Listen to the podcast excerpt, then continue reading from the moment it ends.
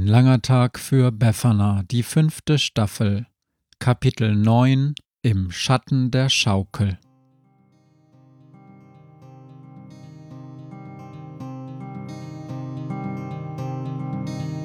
Wenn der Wind einsam durch die Straßen fegt, wenn die kalte Nacht sich auf die Häuser legt, wenn in Fenstern Weihnachtsschmuck ins Dunkel scheint, dann sind Befana und ihre Maus nicht weit. Wenn die Turmuhr Mitternacht geschlagen hat, stürzt die Hexe sich mit dem Geschenkesack auf nem Besen mutig in die Nacht hinab zu den Wesen, die ansonsten niemand mag. Weihnachtshexe Befana ist für alle Monster da. Alle Ratten, Kakerlaken, Geister, Spinnen, Feuerdrachen, alle unsichtbaren Ungeheuer, Zauberzeitmaschinenbauer freuen sich schon das ganze Jahr auf den Winterwind, denn der bringt deine Weihnachtshexe namens Befana.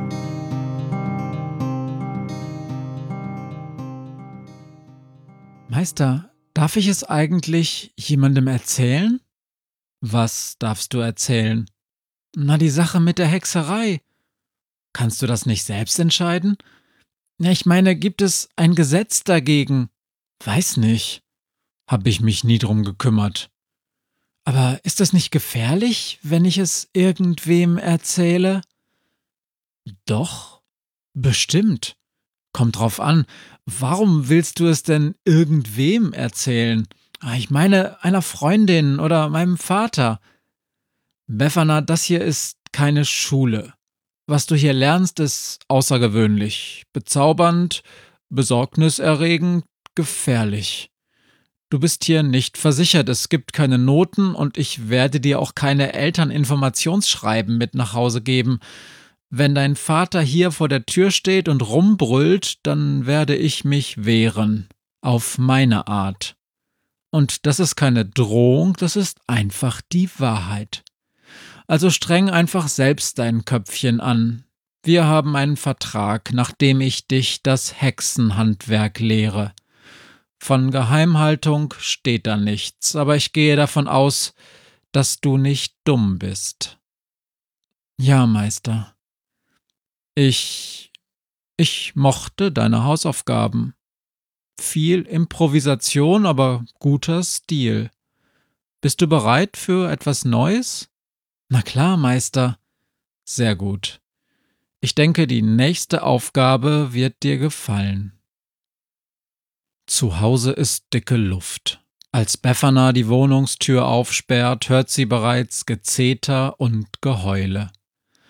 Es ist ein wirklich schlechtes Zeichen, wenn das Gezeter nicht nur von ihrem kleinen Bruder kommt.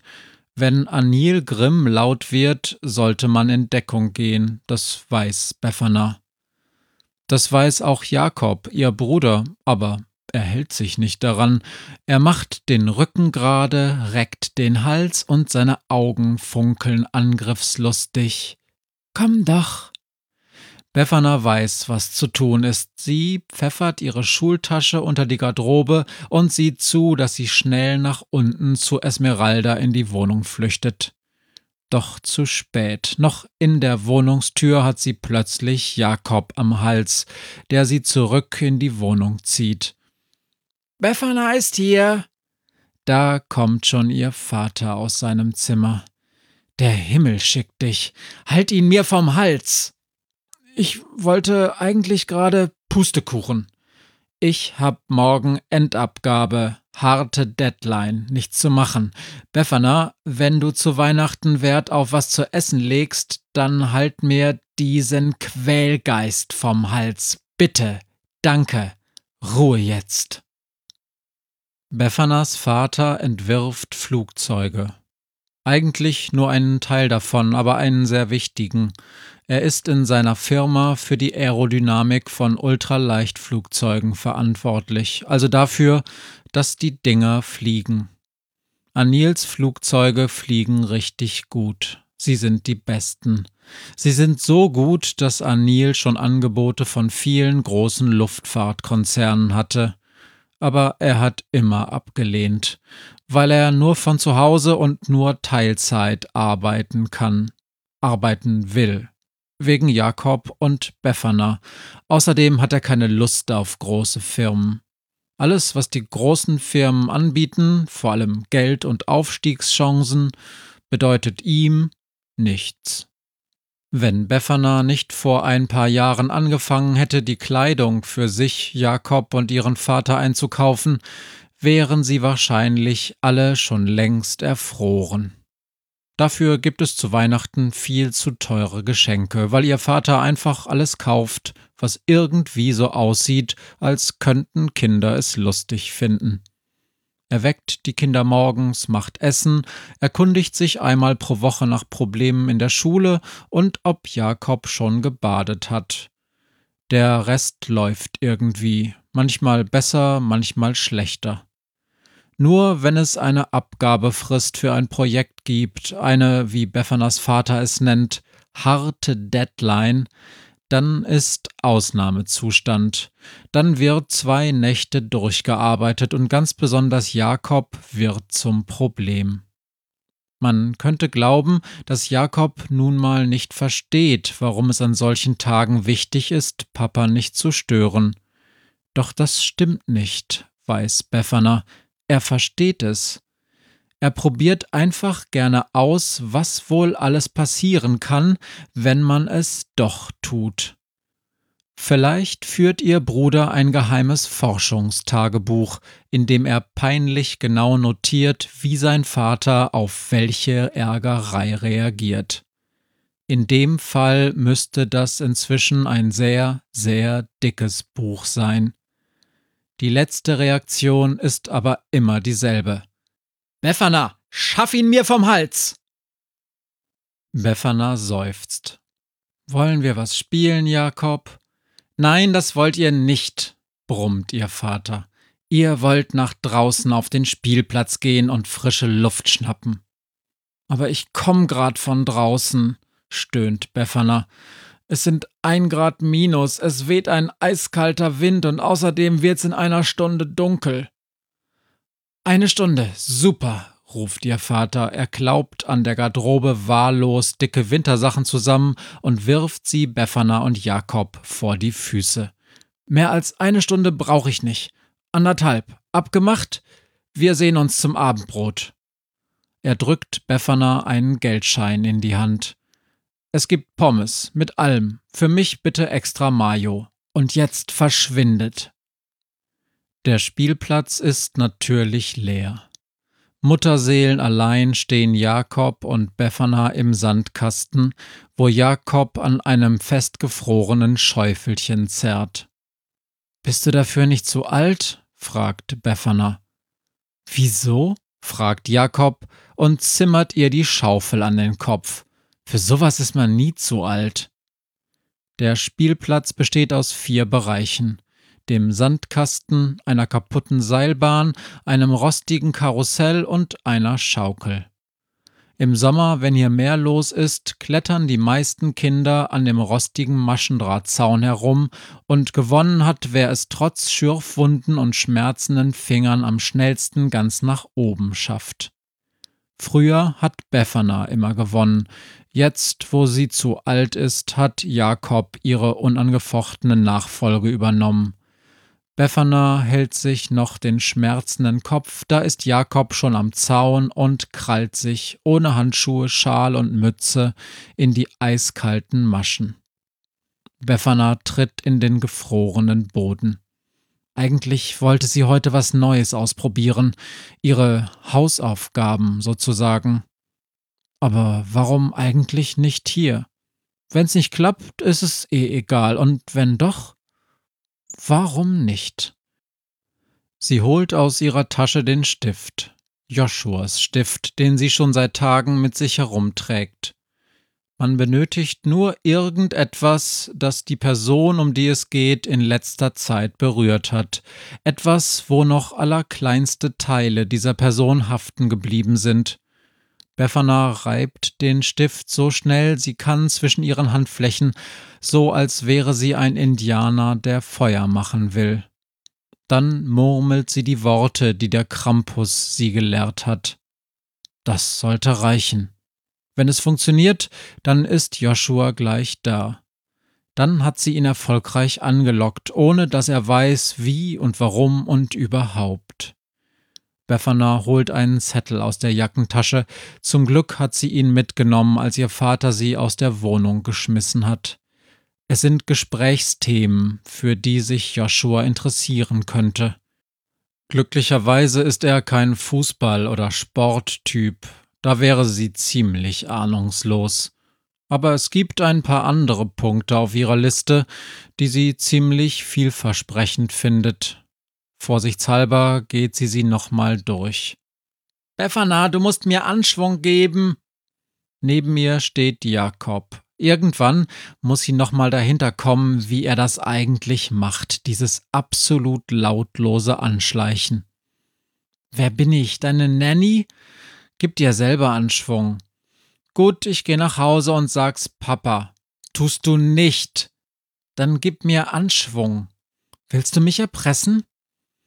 Zehn, neun, acht, sieben, Jakob. Sechs, fünf, vier, ich mach's, okay? Befana gibt Jakob Anschwung, als wäre er vier. Jakob starrt zufrieden auf den Maschendrahtzaun am Rand des Spielplatzes, und immer wenn Befana sich umdreht, um zu schauen, ob Joshua endlich auftaucht, sagt er Weiter. Endlich sieht Befana ihn. Wow, es hat geklappt. Einfach genial.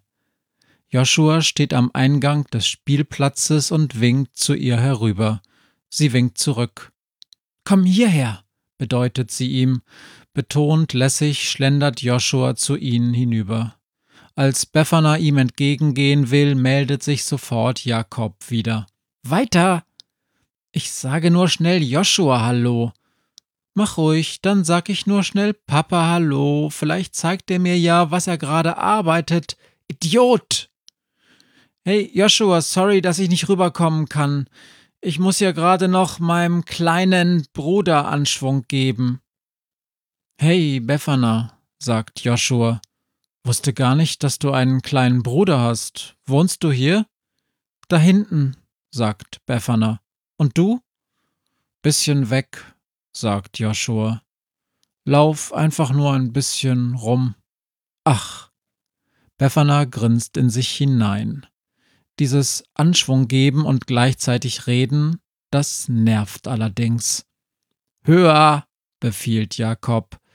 Du, sag mal, sagt Befana, ich wollte also, wenn Jessie wieder fit ist, dann wollen wir zusammen ins Kino. Hast du auch Lust? Höher, befiehlt Jakob. Ja, schon, sagt Joshua. Cool. Irgendwelche Vorlieben? Schon, sagt Joshua. Höher, befiehlt Jakob. Aber ich frag nochmal Lisa, sie hat nämlich auch schon gefragt. Dann könnten wir ja zu viert. Höher! befiehlt Jakob. Irgendetwas in Befana klingt aus. Ein Zahnrad in ihrem Kopf verhakt sich, knarzt und rattert im Getriebe, sperrt sich gegen den Strom der widersprüchlichen Gefühle und Gedanken, ächzt, verbiegt sich schließlich und gibt nach. Höher! Befiehlt Jakob. Zunächst sieht Befana nur das Gesicht von Joshua. Warum, denkt sie, bleibt der so ruhig? Ah, jetzt der Kopf. Er dreht sich. Augen weiten sich, der Mund geht auf und zu. Zum Glück, denkt sie, er ist normal. Denn wer würde nicht vollkommen austicken, wenn vor der eigenen Nase ein Kind von einer Schaukel in den Himmel katapultiert wird. Hat man sowas schon gesehen? Bestimmt nicht.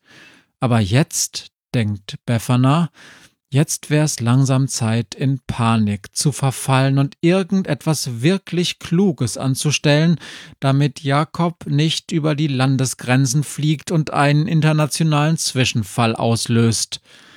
Denn Jakob fliegt wirklich. Nicht flugzeughoch, aber vogelhoch mindestens. Den Maschendrahtzaun des Spielplatzes hat er schon passiert und nähert sich der Tankstelle an der Kreuzung. Das wird verdammt knapp, denkt Befana, und sie hat keine Ahnung, wie sie das noch stoppen kann. Ach, Kindchen, hört sie da die Stimme von Esmeralda Schnickenfittich. Kindchen, Kindchen, Kindchen. Dann gibt es einen Donner, mehrere Blitze, Joshua wird gefällt wie ein kranker Baum und eine Windhose ergreift Beffanas Bruder. Neben Befana steht Esmeralda und dirigiert mit beiden Armen Donner, Blitz und Wirbelwind um sie herum, bis Jakob neben ihnen mehr oder weniger ruppig im Sand landet und das Unwetter wenige Sekunden später mit einem letzten Knall in einem Wolkenloch über ihnen verschwindet. Männer, oder? lacht Esmeralda. Danke, sagt Befana. Das war knapp. Das war gar nichts, ruft Esmeralda. Sowas hat Lea früher vor dem Frühstück veranstaltet. Sie zerrt den bewusstlosen Joshua zum Ausgang des Spielplatzes und bedeutet Befana, ihrem völlig verdatterten Bruder unter die Arme zu greifen. Und was machen wir jetzt? fragt sie. Pommes kaufen, sagt Befana mit alles und extra Mayonnaise Potzblitz.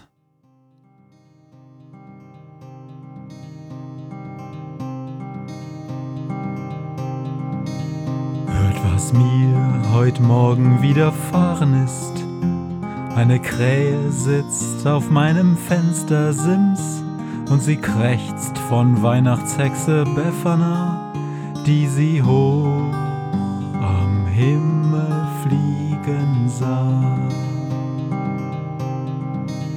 Tausend Abenteuer hat die Hexe erlebt, wie ein Haus verschwindet, wie ein Berg erbebt, wurde im Wald verwunschen und im Fels versenkt, und doch hat sie alle reich beschenkt. Weihnachtshexe Befana ist für alle Monster da. Alle Ratten, Kakerlaken, Geister, Spinnen, Feuerdrachen, alle unsichtbaren Ungeheuer, Zauberzeitmaschinenbauer freuen sich schon das ganze Jahr auf den Winterwind, denn der bringt deine Weihnachtshexe namens Befana.